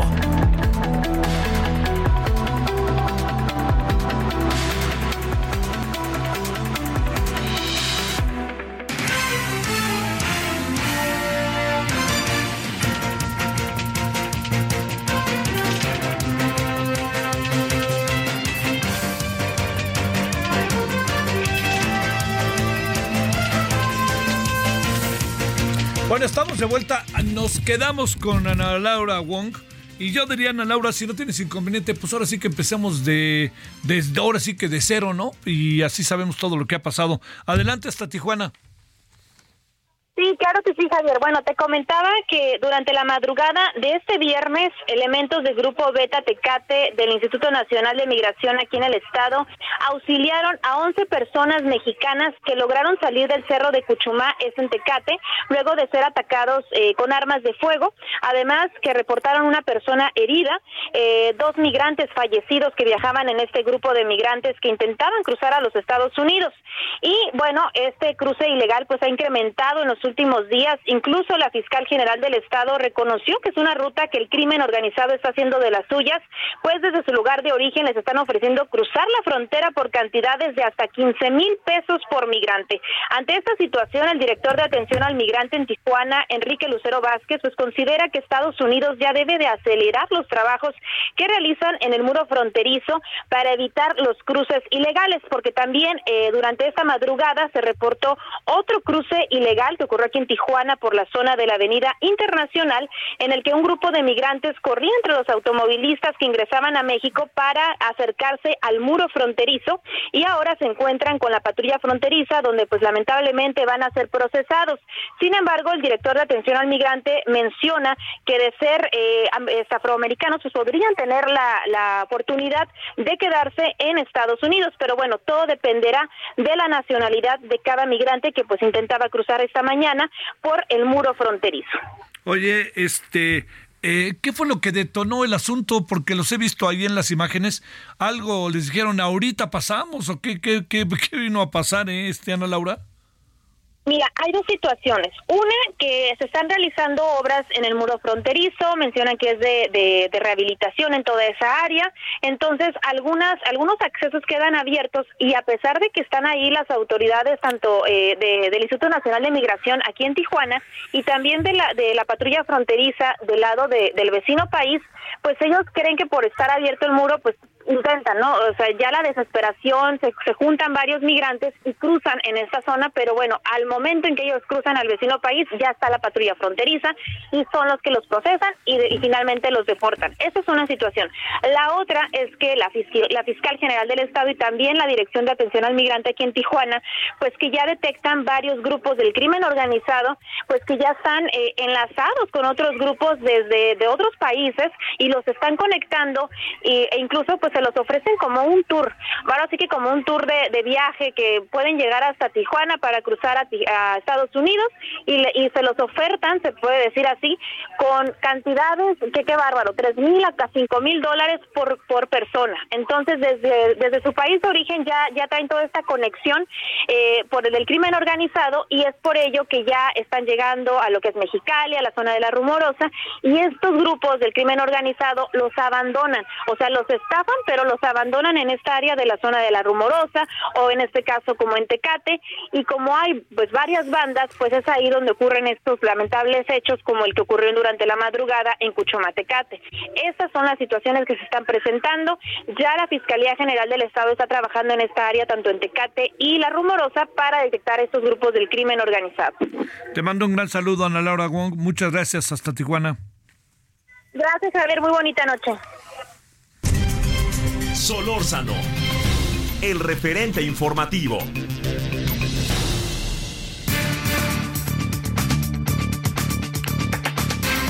20 con 35 en la hora del centro, 29 de septiembre eh, de este 2023, Heraldo Radio, referente de la noche. Larry Rubin, presidente de la comunidad americana. Querido Larry, ¿cómo estás? Tengo la impresión de que otra vez vamos a empezar a hablar seguido, ¿no, Larry? ¿Cómo has estado, mi querido Javier? Pues con el gusto de saludarte y saludar a tu auditorio. Oye, primero, a ver, una opinión que, que hayas este, ido poco a poco construyendo, armando con toda la información que tienes sobre lo que han sido estos debates de los republicanos y en donde, pues ahora sí que nos han traído este del tingo al tango en la mayoría de los casos a los mexicanos. ¿Qué piensas, Larry? Pues mira, eh, como en cualquier debate, ¿no? Y, de igual forma sucederá en México cuando hablen de Estados Unidos, eh, vamos a escuchar bastante ruido lamentable en crítica hacia, hacia uno y el otro país. Eh, definitivamente una preocupación que al ciudadano estadounidense lo tiene agobiado es el tema del fentanilo, ¿no? Y, y entonces no nada más lo vamos a oír del lado republicano, lo vamos a oír también del lado demócrata, porque verdaderamente está afectando a distritos y a estados de toda la Unión eh, Americana. Pues esto va a estar así. ¿Y le van a quitar la ayuda a México con el fentanilo o también forma parte de ese toma y daca?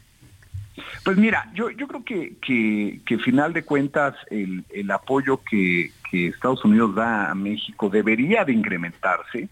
La realidad es que parte de la visita del secretario Blinken a, México este pasado jueves, pues es precisamente, eh, es precisamente pues para para analizar todo el, el, tema del fentanilo que ha venido creciendo exponencialmente, ¿no? se decomisaron 10 toneladas el año pasado y este año ya son dos Sí, es una cosa. Oye, y sí la vida está difícil en Estados Unidos con este tema entre la gente joven, sobre todo, ¿no?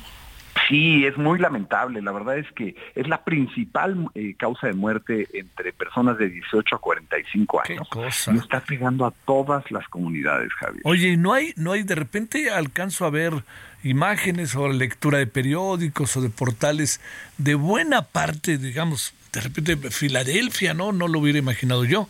Pero bueno, de, de, cualquier ciudad se ha metido de manera muy brutal todo esto, ¿no? Sí, sí, sí, es, es lamentable, ¿no? Que, que los cárteles eh, pues han, han logrado esta penetración Estados Unidos de esta, de esta forma, ¿no? Y por eso la presión de Estados Unidos, más acercándose a un año electoral, eh, pues Joe Biden tiene toda la presión de tener resultados y pues eh, la realidad es que los únicos resultados que ha habido es más muertes de estadounidenses, ¿no? Y es un tema evidentemente que los dos países tienen que colaborar para resolver, porque no es de, de acusar quién es el culpable, sino más bien cómo podemos resolver pues este esta temática que está matando a tantísimas personas. Sí, sí, sí. Larry, ¿a qué viene Anthony Blinken? Pues mira, viene una delegación también con el secretario de Mallorca, viene eh, Merck también.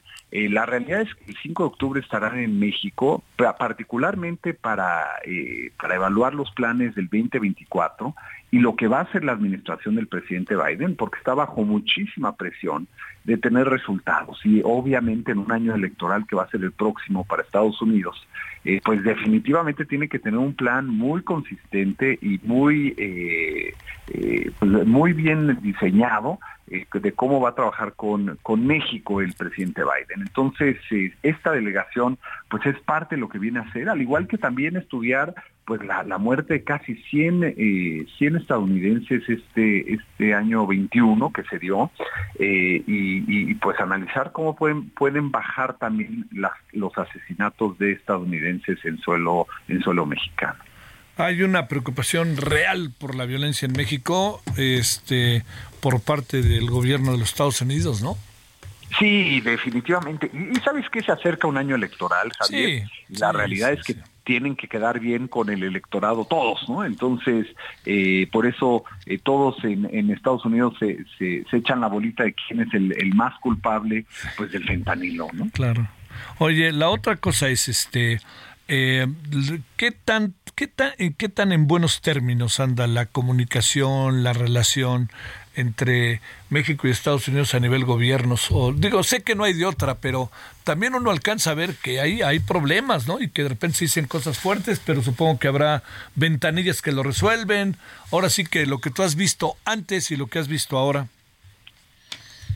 Pues mira, Javier, a mí lo que me preocupa es la ton, el, tono que están, están tomando medios de comunicación y en general eh, la, población estadounidense con respecto a México. La realidad es que eh, inclusive eh, periódicos no, no estadounidenses, extranjeros, europeos, han venido diciendo cómo México se está convirtiendo en el enemigo de Estados Unidos. Entonces, esta retórica no le sirve a nadie, particularmente no nos sirve ni a los estadounidenses ni a los mexicanos y mucho menos para la relación bilateral y, creo que mucho tiene que ver o, está alimentado pues, por las elecciones ¿no? Y por las, el, próximo año no nada más hay elecciones en México, sino se decidirá en Estados Unidos si, si le dan la continuidad de mandato a Joe Biden o más bien eh, llega un contendiente del Partido Republicano.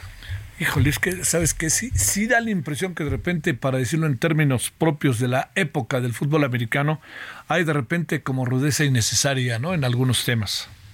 Sí, la realidad es que es que sí y, definitivamente pues hay mucho todavía por hacer para controlar eh, pues un, tema de seguridad nacional que es, el narcotráfico. Hay mucho por hacer, hay mucho que México puede hacer, hay mucho que Estados Unidos puede hacer, hay mucho que pueden hacer conjuntamente y no se ha hecho y, pues eh, pues ahora ahora sí que, que, se cobra factura en las elecciones, ¿verdad? Porque si el pueblo estadounidense no piensa que Joe Biden eh, tiene la estrategia adecuada en este y en otros temas, pues eh, decidirán votar por alguien más. Es más, en la primaria podrán podrían decidir votar por otro demócrata para ser el candidato eh, de, la presidencia, ¿no?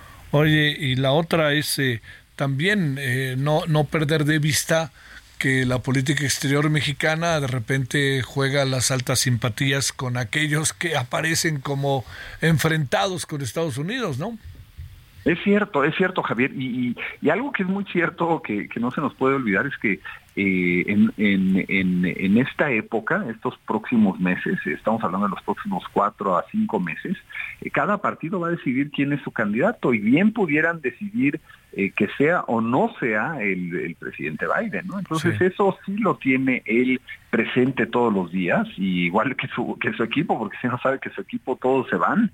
Y, bueno, pues ahorita es cuando vemos eh, una urgencia en resolver o en tratar de resolver o en tratar de, enseñar que se está resolviendo muchos de los temas pues que han venido aquejando y han venido en, el caso del fentanilo pues eh, eh, exponencialmente creciendo en Estados Unidos. ¿Sirve de algo esta este entregar ahí a Ovidio y este las cosas que han pasado en materia de personajes que uno sabe que están muy buscados por Estados Unidos, pero al mismo tiempo uno sabe que Ovidio no era necesariamente la cabeza de, del cártel, en fin, todo esto, ¿cómo se, cómo se ve, eh, Larry?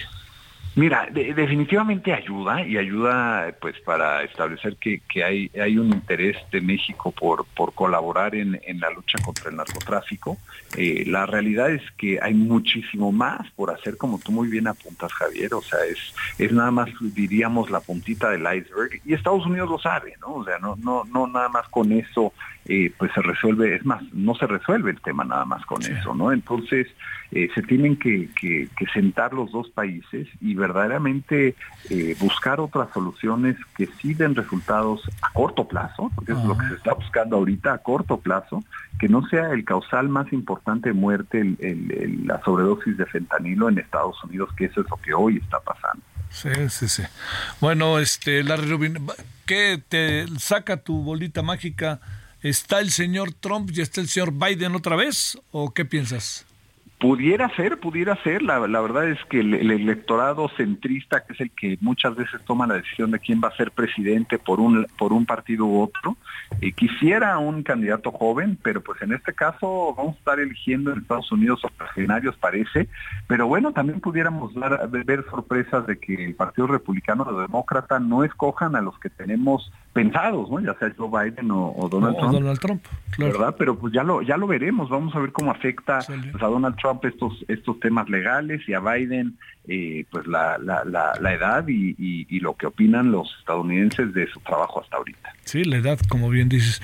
Larry Rubin, presidente de la comunidad americana. Querido Larry, te mando un gran saludo. Igualmente, Javier, y que tengas muy bonito fin de semana, igual que todos y todos. Para ti también. Son ahora las 20.45 en la hora del centro.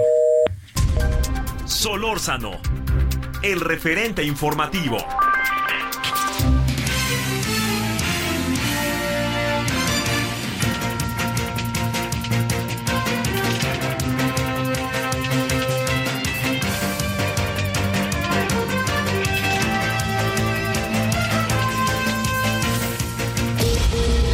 Scott Hall, uno de los 18 acusados junto al expresidente de Estados Unidos Donald Trump en una corte de Georgia, se declaró culpable este viernes de intentar manipular los resultados de las elecciones presidenciales de 2020 en ese estado, donde el actual mandatario Joe Biden ganó por un estrecho margen.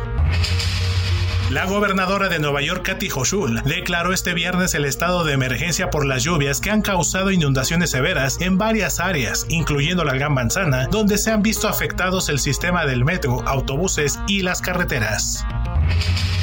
El alto comisionado de la ONU para los refugiados reveló que en lo que va del año más de 2.500 migrantes murieron o desaparecieron al intentar cruzar el mar Mediterráneo hacia Europa, lo que representa un 50% más con respecto a las 1.680 personas fallecidas en el mismo periodo de 2022.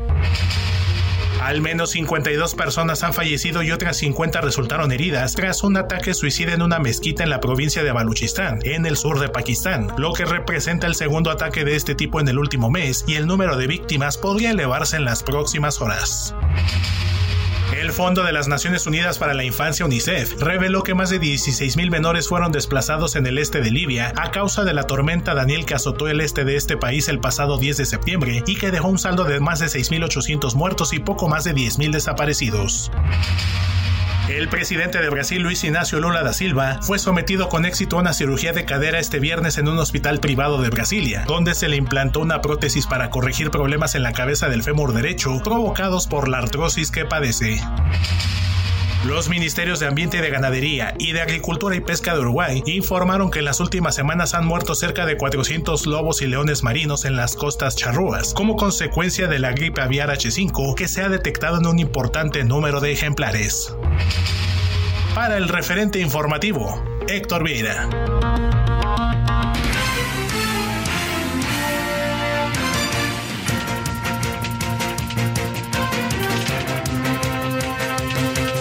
Vámonos hasta Culiacán, Sinaloa. Manuel Aceves, ¿qué pasó por allá? Cuéntanos una más, Chihuahuas. ¿Qué tal, Javier? Buenas tardes, buenas tardes a la audiencia. Así es, autoridades de Sinaloa confirmaron la muerte de cuatro personas en un ataque que tuvo lugar en el interior de una clínica en el centro de Culiacán. Las víctimas lamentablemente incluyen un médico internista, un civil y dos individuos sospechosos de ser pistoleros. Se menciona una mujer herida y ya fue confirmada que sí estuvo relacionada con este hecho. Por fortuna ya se encuentra estable, no pasó mayores pues la situación eh, y pues un susto terrible que pasaron eh, varias personas que se encontraban en el lugar ya que fue a las 8 de la noche del jueves. Una persona fue trasladada al Hospital General de Culiacán, uno de los presuntos,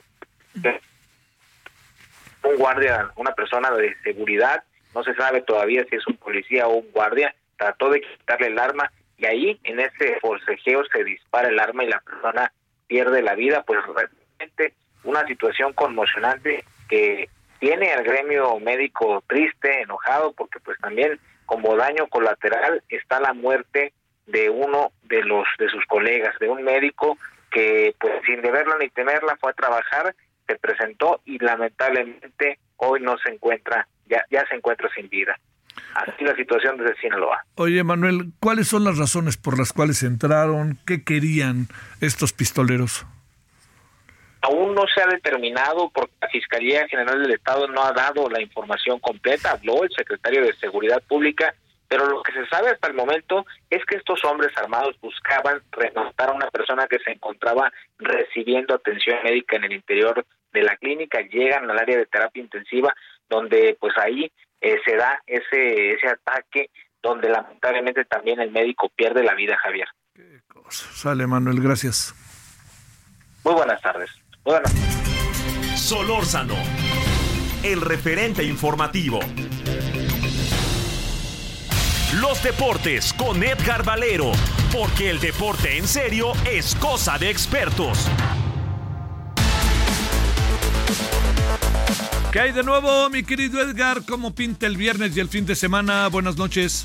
¿Cómo estás, mi querido Javier? Me da mucho gusto saludarte. ¿Cómo están, amigos del referente? Muy buenas noches. Bueno, pues por lo pronto ya tenemos actividad, Javier, de la, de la bueno, la continuación de la fecha 10 del torneo de Liga del Fútbol Mexicano. El eh, Querétaro está empatando a uno con el cuadro de León. Es el minuto 75 de tiempo corrido. Habrá todavía dos partidos más el día de hoy.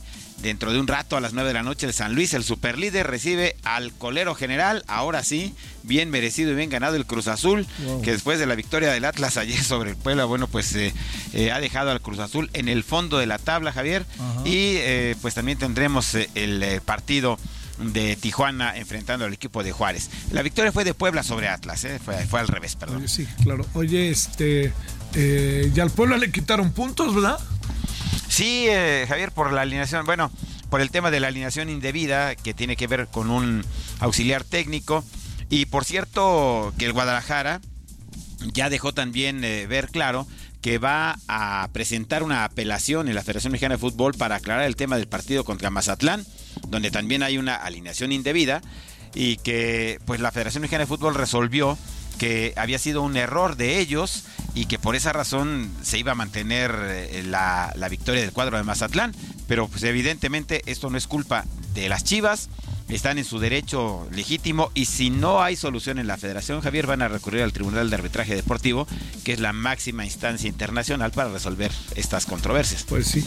Oye, oye, por ahí me llegó un rumor, no sé si sabes que conocidos conductores de que salen en este programa con Denise Merker van a pasar a Televisa. ¿No sabías algo de eso? Eh, fíjate que se mencionó, Javier, pero yo veo muy complicado, eh, particularmente el caso, por ejemplo, de, de, de, perdóname, de David Feitelson porque tiene un contrato muy importante con la cadena ESPN y más allá de eso, eh, es el, el anchorman en este momento ya de, de, ESPN desplazando pues ya al viejo maestro José Ramón Fernández. Ya no hay este el liderazgo de José Ramón en las mesas de, de polémica y David ha ido tomando posiciones, eh, evidentemente, pues eh, siendo 30 años más joven que José Ramón, con toda la vitalidad y todo esto.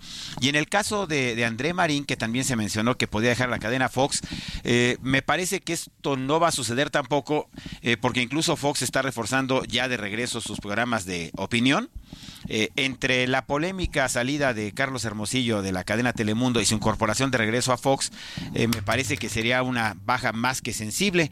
Entonces lo veo complicado, Javier, muy complicado. Bueno, pero pues ahí se dice, ¿verdad? sí, claro. bueno, yo no sé mucho de eso, pero me refiero. Se dice, oye, eh, ¿Qué más tenemos? Hoy, Pues hoy, hoy se encendió el fuego, no sé cómo se llama, pero para los Juegos Panamericanos, ¿no? Sí, el Fuego Nuevo Panamericano, Javier, fue una ceremonia excelsa, impresionante. Yo te puedo decir que no había visto nunca una Mira. ceremonia de encendido del fuego panamericano o centroamericano de la magnitud de la que se llevó a cabo hoy allá en eh, San Juan Teotihuacán, en las pirámides.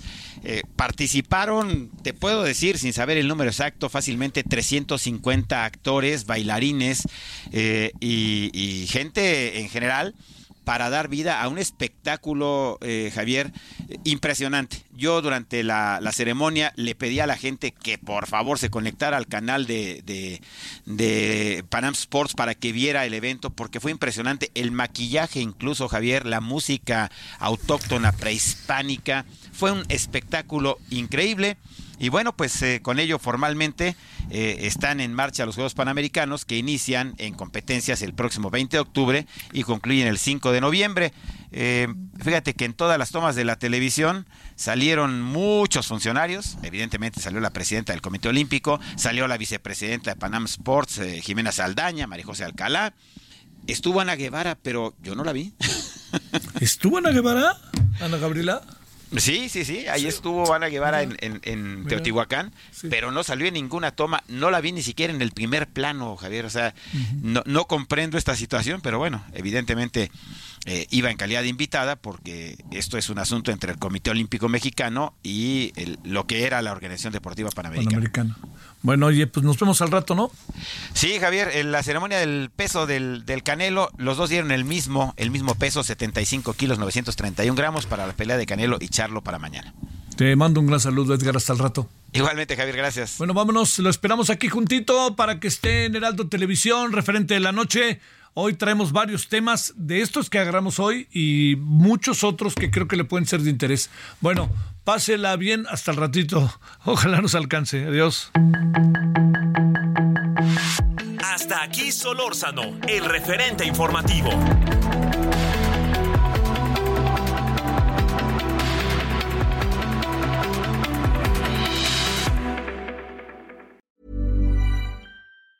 Planning for your next trip? Elevate your travel style with Quince. Quince has all the jet setting essentials you'll want for your next getaway, like European linen, premium luggage options, buttery soft Italian leather bags, and so much more. And is all priced at 50 to 80% less than similar brands. Plus, Quince only works with factories that use safe and ethical manufacturing practices. Pack your bags with high-quality essentials you'll be wearing for vacations to come with Quince. Go to quince.com slash pack for free shipping and 365-day returns.